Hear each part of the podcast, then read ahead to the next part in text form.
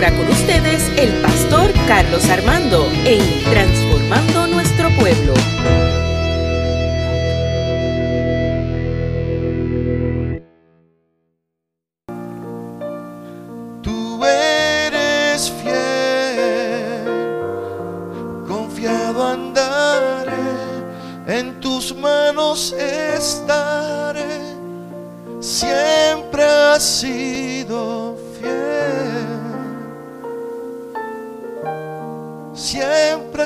Fiel, Señor. Aleluya. Quiero que busquen sus Biblias, Mateo capítulo 3, del 13 al 17. Cuando lo tenga, dígame, se puede poner de pie. Mateo capítulo 3, del 13 al 17.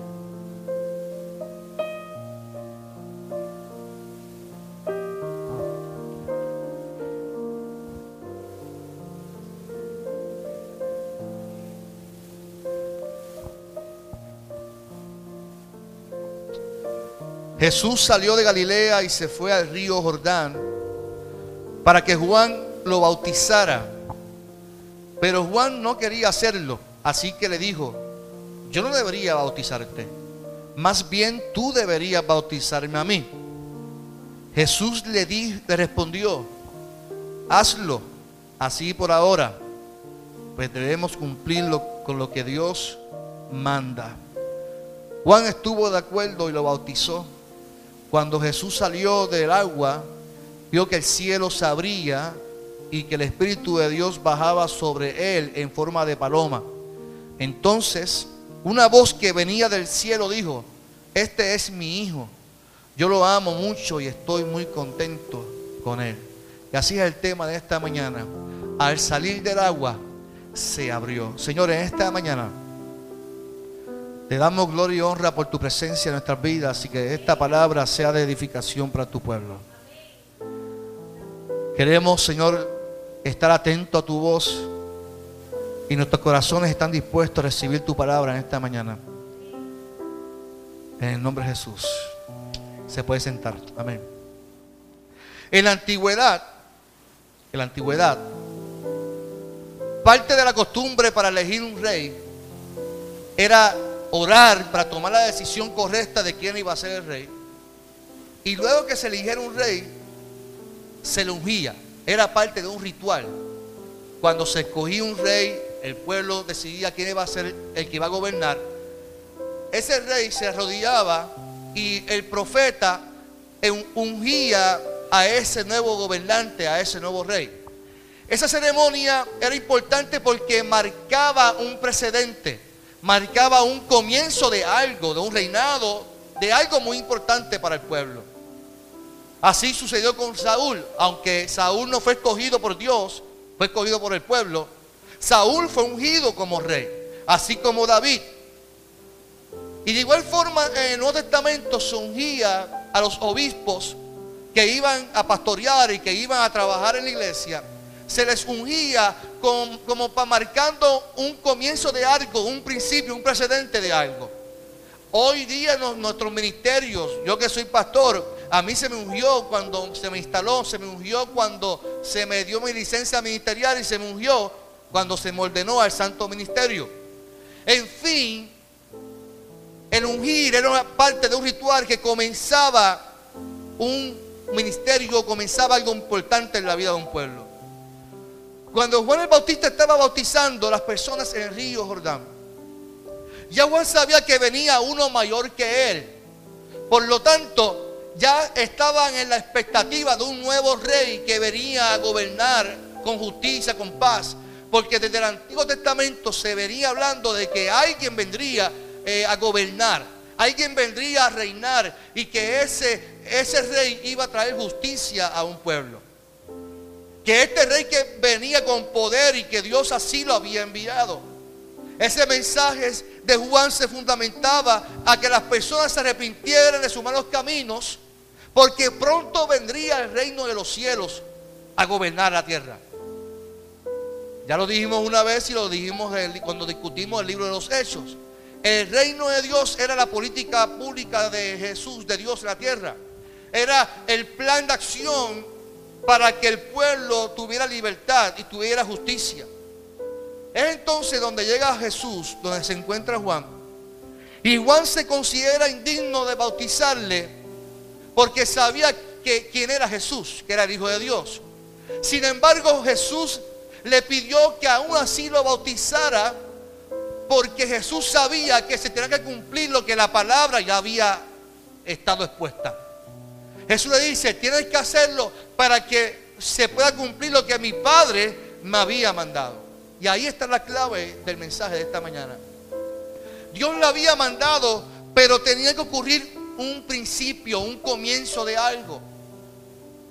Es entonces donde Juan sumerge en el agua a Jesús y allí ocurre algo sobrenatural. Dice el texto, dice Mateo, que cuando Jesús al salir del agua se abren los cielos. Se abren los cielos y de allí desciende el Espíritu Santo y no dice que era una paloma, dice que era como una paloma. Y es interesante porque cuando se abren los cielos, esto tiene un significado tan poderoso para la iglesia de hoy.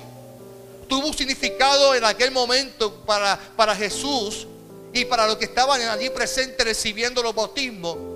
Porque el texto afirma que cuando se abren los cielos, baja el Espíritu Santo como paloma, sellando el pacto y afirmando e identificando una voz que dice, este es mi hijo amado en el cual yo tengo que complacencia.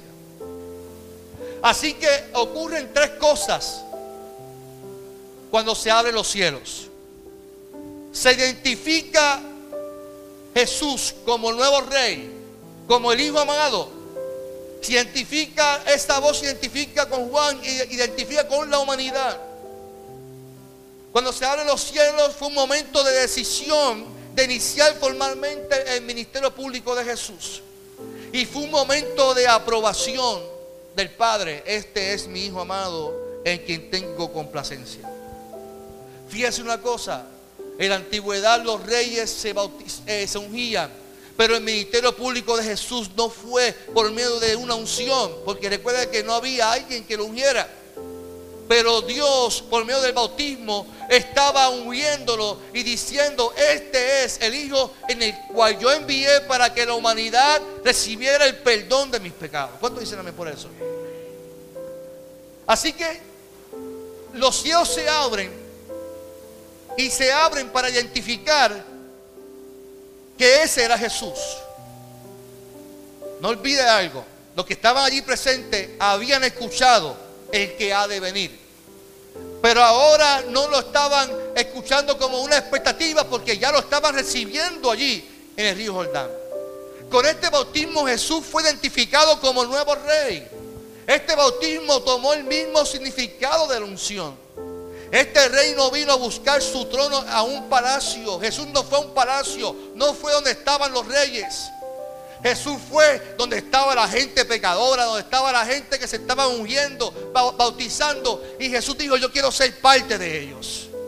Y es interesante que identificamos muchas veces a Jesús dentro del templo, pero pocas veces lo identificamos fuera del templo. Y es ahí donde quiero llegar. Jesús lo podemos identificar fuera del templo. Fue fuera del templo que escogió a doce discípulos. Fue fuera del templo donde cumplió su palabra. Dice Mateo en el capítulo 8 que Jesús recorría las aldeas, recorría las, recorría las ciudades y hacía tres cosas importantes. Dice que enseñaba el reino de Dios. Dice que sanaba a los enfermos y que predicaba la palabra, el evangelio. Así que Jesús no estaba dentro del templo, Jesús estaba fuera del templo, cumpliendo, cuando identificado ya como el rey, cumpliendo la palabra del Señor. Así que la identificación de Jesús no se da como el pueblo se lo esperaba. Jesús se bautiza como cualquier hijo de vecino. Allí estaba Juan, el que mata puerco. Allí estaba Pedro, Juancho. Estaban todos allí, la comunidad estaba allí, en el río Jordán, se bautizaban. Y allí estaba el nuevo rey también con ellos. Como cualquier hijo de vecino. Estaba allí y allí Dios se revela, se abren los cielos, lo identifica. Este es mi hijo amado. Creo que ahí podemos sacar algo muy importante. Muchas veces en nuestras vidas Queremos identificar la presencia de Jesús en, en las cosas grandes y pomposas. Pero Dios está con la multitud, con la gente y donde está la necesidad. Qué ironía que hace poco un ministro dijo que no fueran domingo a repartir cosas a, la, las comunidades. Que eso llegará a su momento para hacerlo.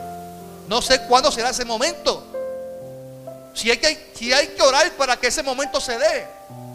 Porque Jesús estaba donde estaba la gente necesitada, fíjese. Jesús hacía las cosas en el momento que los judíos entendían que no se podían hacer. El momento es ahora, el momento es siempre, porque Dios siempre está donde está la necesidad. ¿Cuánto dicen amén por eso? Yo me pregunto, ¿dónde estamos buscando a Jesús? Y Jesús está afuera y nosotros queremos buscarlo adentro. Jesús siempre está afuera con la gente, con los pobres, con los marginados. Y nosotros buscándolo siempre adentro. Yo quiero decirles algo muy importante. Jesús le dijo a la gente, a sus discípulos, vayan y hagan discípulos. Y los discípulos fueron e hicieron una iglesia. Jesús no nos mandó a hacer una iglesia. Jesús nos mandó a discipular, a transformar a la gente por medio de la educación. Yo no estoy diciendo que la iglesia está mal o que el concepto está mal, no. Ahí y nosotros adoramos a Dios y la iglesia es el medio donde Dios se glorifica para que la iglesia sea el canal de bendición para las comunidades. Yo, yo, yo creo eso. Pero muchas veces nosotros queremos meter a Jesús dentro de la iglesia cuando tenemos que buscar a Jesús fuera de la iglesia y que ese Jesús está fuera de la iglesia transformando también nuestra gente. ¿Cuántos dicen amén? Segundo punto, cuando se abre el cielo, fue un momento de decisión y de iniciar formalmente el ministerio público de Jesús. Ahora ya no eran profecías de que el que ha de venir, porque ya él estaba en medio del pueblo. Con el bautismo de Jesús se cumple entonces el reino de Dios y su justicia en la tierra. Su ministerio comienza entre el pueblo y terminó entre la gente. Oiga, oiga bien lo que estoy diciendo. Su ministerio comenzó en medio del pueblo, donde se estaban bautizando allí la gente, allí donde estaba la gente, allí comenzó el ministerio de Jesús y terminó donde estaba la gente, crucificado con el pueblo y allí terminó Jesús también. Jesús pudo haber bautizado a Juan para demostrar que él era el Hijo de Dios, que la gente diría, este es el hombre que queremos aquí, el hombre que tiene autoridad, este y que manda y va. Sin embargo, Jesús accedió que Juan lo bautizara para comenzar un proceso y se cumpliera la palabra del Señor. Desde ahí comienza su ministerio. Su ministerio era nuestra salvación, era enseñar y transformar al pueblo. Así que Jesús accedió a ser bautizado para que comenzara su ministerio como Dios, su Padre, lo había estipulado. Sin embargo, Él prefirió siempre estar al lado del pueblo. En este acto, Dios interviene para presentar públicamente a su Hijo.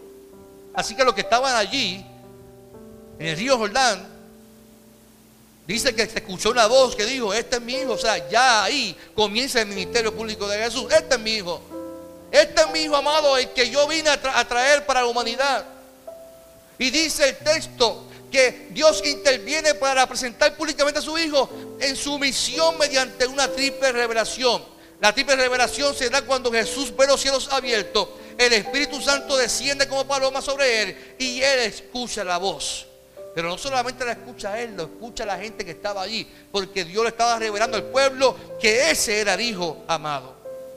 Es donde vemos la señal cuando entra las aguas, los cielos se abren. A mí me encanta esa imagen de los cielos abiertos.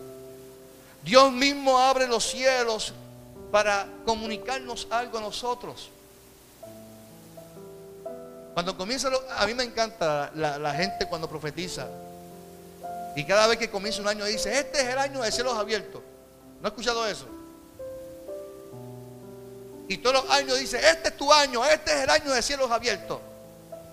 Y yo me pregunto, pero es que los cielos en algún momento se han cerrado. En algún momento los cielos se han cerrado y Dios cuando comienza un año es que abre los cielos para que la gente que crea lo, crea. Y en el transcurso, si te portas mal, los cielos se van a cerrar para tu vida. Los cielos abiertos es significado de una bendición para la, iglesia, para el pueblo que los recibe. Pero los cielos abiertos es significado de que siempre estarán abiertos para los hijos de Dios. ¿Cuánto dicen amén? No es que en algún momento Dios va a cerrar los cielos, esa bendición se va a ir de tu vida. Se abrió los cielos es significado de que la bendición de Dios, que Dios cumplió el propósito con su hijo para que sus hijos recibieran bendición. Así que quiero que comprendas algo. El bautismo de Jesús nos recuerda lo siguiente.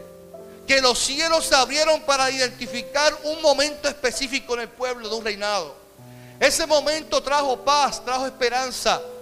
Para aquel pueblo que vivía en opresión, vivía totalmente desenfocado al reino de Dios. ¿Qué te quiero decir? Nosotros vivimos un tiempo difícil donde la tierra está temblando.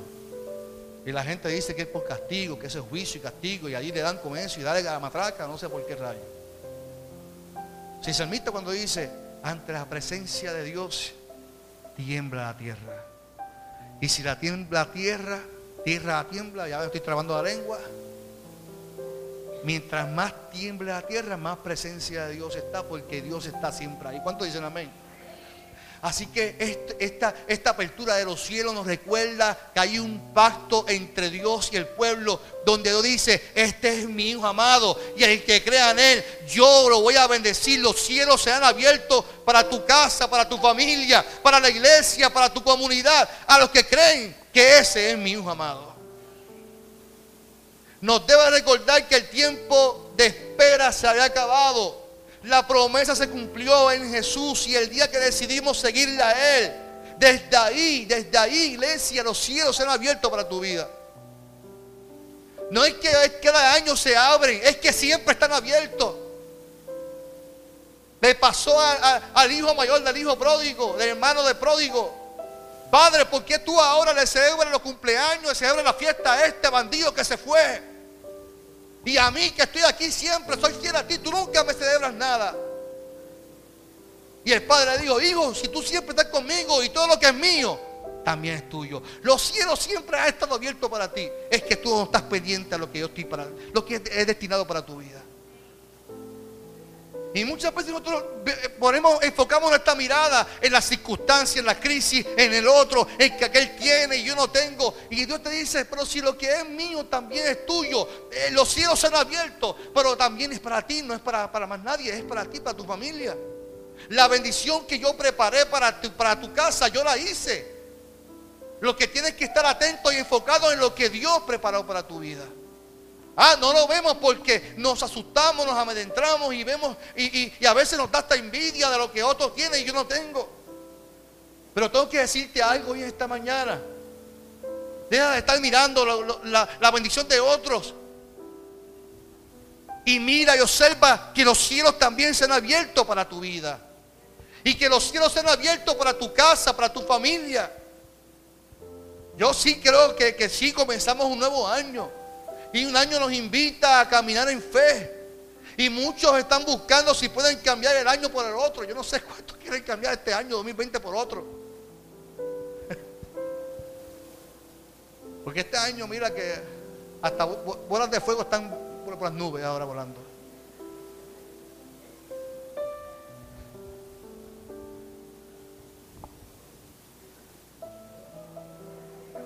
Mire, hermano. Dice el texto que Jesús, cuando comienza su ministerio, los cielos se abrieron. Yo creo que los cielos se han abierto en la esfera social. Y tengo que hablar de lo social porque hay cosas que me indignan y hay que decirlas. Comenzamos a vivir un año muy duro como pueblo puertorriqueño. Temblores en el suroeste y todo en todo Puerto Rico. Yo creo que todos estamos viendo con la misma atención, pero no todos han asimilado todo por igual, porque nuestros compañeros del suroeste lo que hemos estado allí, eh, el rostro de cada hermano y hermana que está allá, la desesperación que esos hermanos viven. Y ayer hemos visto el acto más insensible que yo pudiera ver como puertorriqueño, más indignante, donde si no llega a ser por un boricua que es atrevido, y se metió dentro de un almacén y encontró unos suministros desde hace dos años y medio. Agua. Usted sabe lo que, mire, yo, yo, que, yo estuve en, el, estadio de, Yauco, yo, estuve en, un barrio. Sé que hay gente que no tiene dónde dormir, porque los vi, vi, niños allí. Vi, vi, un señor que está enfermo, que lo tienen que bañar allí. Es, es incómodo lo que esa gente está viviendo no tiene dónde dormir. Y allí en el almacén habían catres. Catres que se le pudo haber dado a esa gente para que pudieran dormir con dignidad. Que han perdido su casa. Vi familias allí que no pueden vivir al lado de su casa. No pueden vivir porque su casa se está derrumbando. Y sin embargo había suministros y, y decidieron esconderlos y se dañaran.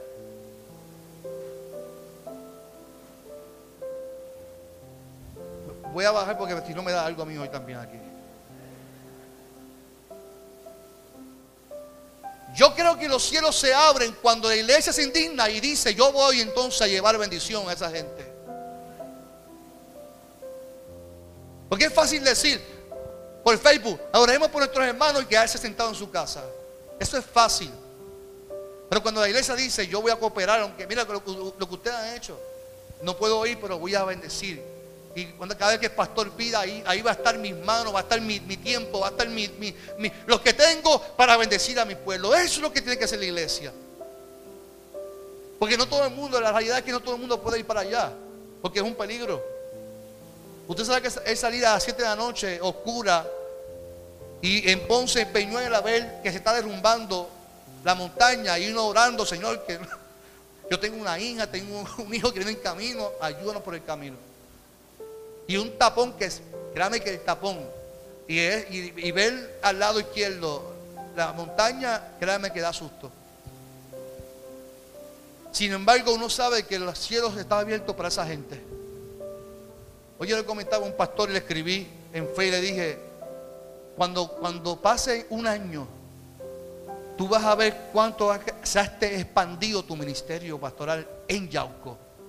Tú te vas a dar cuánto está expandido tu ministerio porque los cielos, aunque pase temblores, aunque estemos viendo tiempos difíciles, aunque el gobierno cometa actos de injusticia, los cielos nunca se cerraron para esa gente. Si se han abierto, al contrario, mira cuánta gente va para allá. El mismo pueblo, la misma comunidad se ha levantado para bendecir a esa gente. Eso significaba de que los cielos están abiertos también para ellos que el reino de Dios, la justicia de Dios, se complementa cuando la gente se mueve en fe a bendecir a lo que está en necesidad. ¿Cuánto me entiende lo que quiero decir? Usted hágalo, actúe en el nombre del Señor. Tengo que hablar también de la esfera de las finanzas. Tengo que igual forma decir que hoy los cielos se abren para las finanzas de nuestra gente.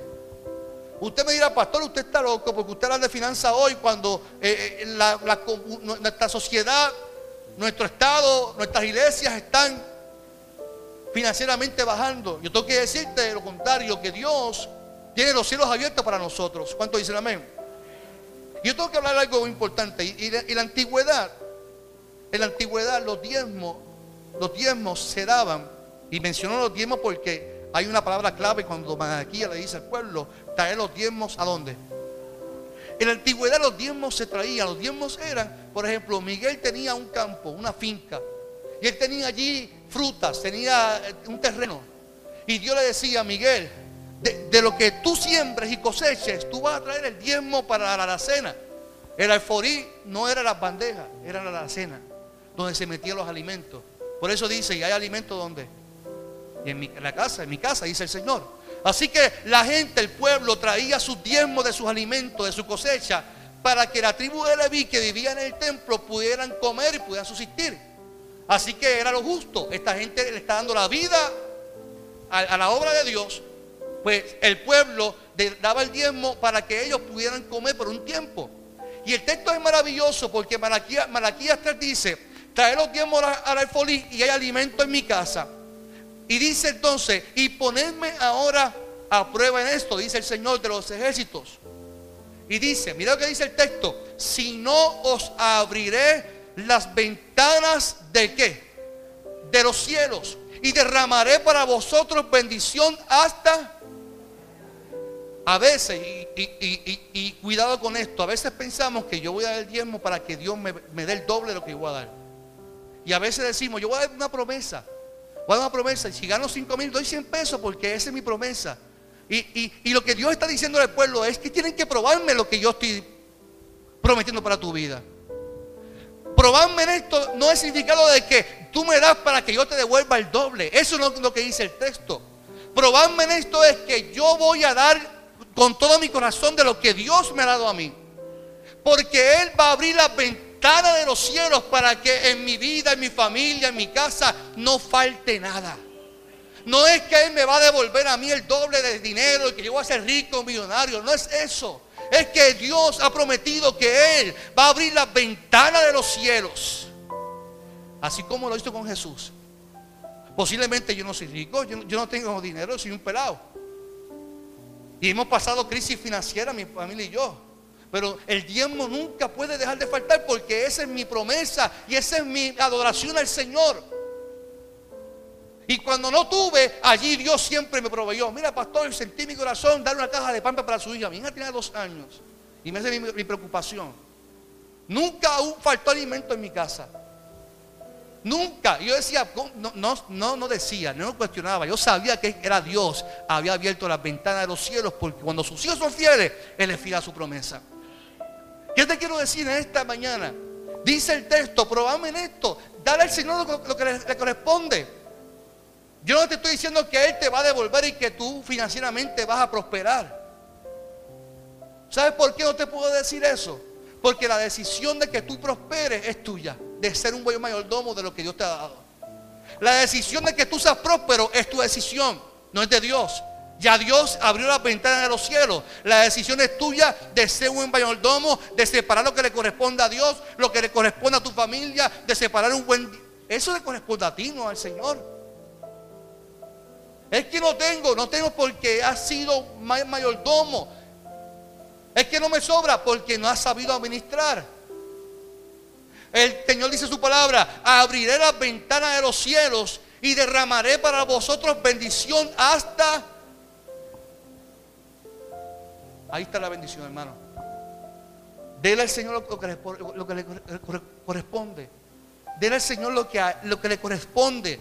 Probad a Dios en esto. Probad a Dios en darle y, eh, como parte de tu adoración, de tu buena mayordomía al Señor. El diezmo es para Dios y cuando lo damos lo hacemos con corazones contentos. Yo sé que hay personas que dicen, vamos a coger la ofrenda y dicen, es momento de ir para el baño, vengo ahora. Pero cuando es momento de coger la ofrenda es el momento de silencio.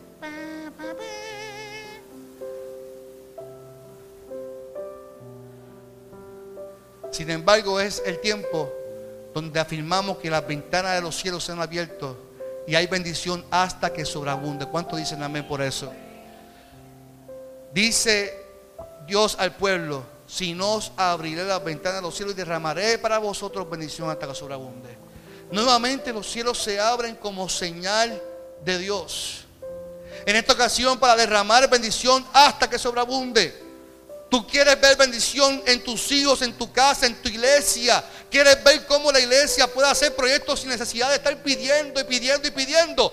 Dale al Señor de lo que le corresponde. Me da gracia porque la gente dice, ay, porque es que la iglesia no tiene. Pues claro que no tiene porque no da lo que le corresponde al Señor. No hay de otra. Si la gente le diera lo que le responde, la, la iglesia pudiera hacer su función. No es que todas las iglesias están igual, están todas igual porque la gente no quiere darle al Señor lo que, le, corresponde. La gente no quiere, no quiere bendecir la iglesia. Sin embargo, Dios siempre le dice, no, hay que dar para que haya alimento en mi casa. ¿Cómo va a haber alimento en mi casa si no la gente trae sus tiempos?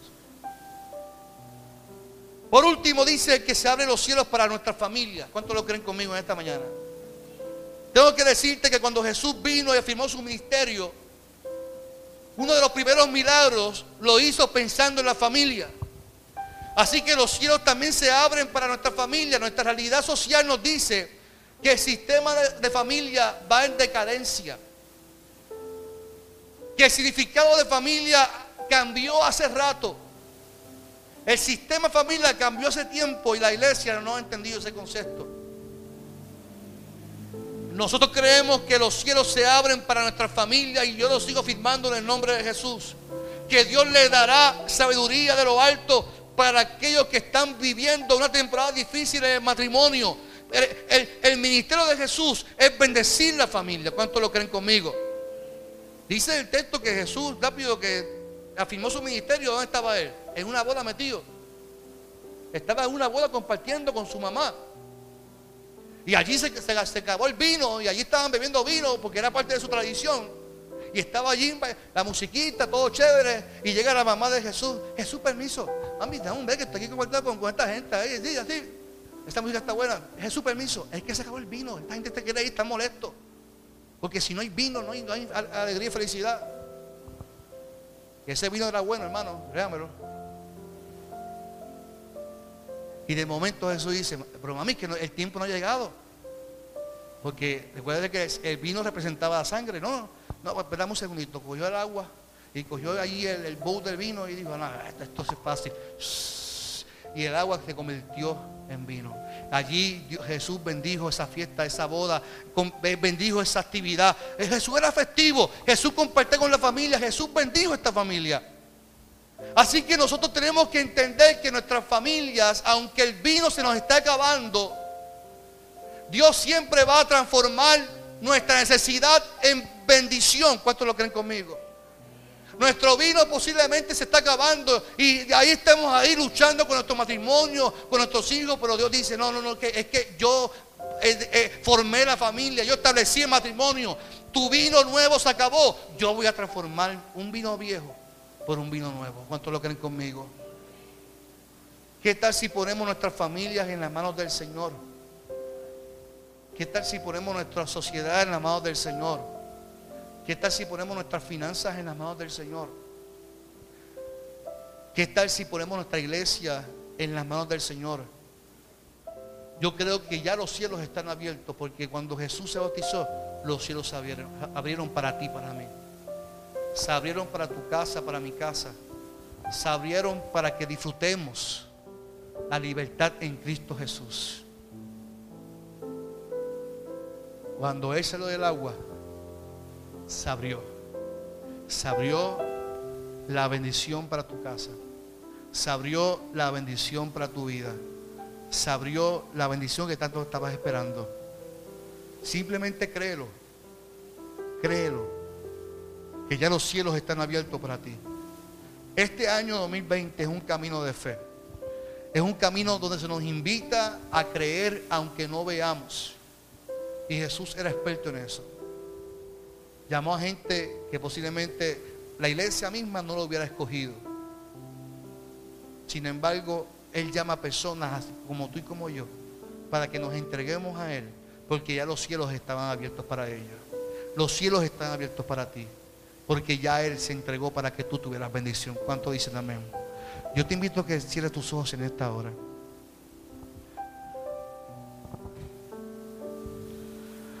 Se abren los cielos, se escuchan un sonido celestial.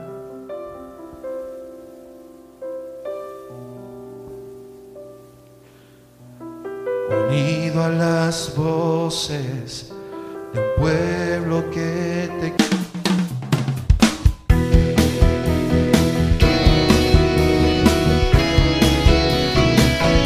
Esto fue Transformando Nuestro Pueblo con el pastor Carlos Armando.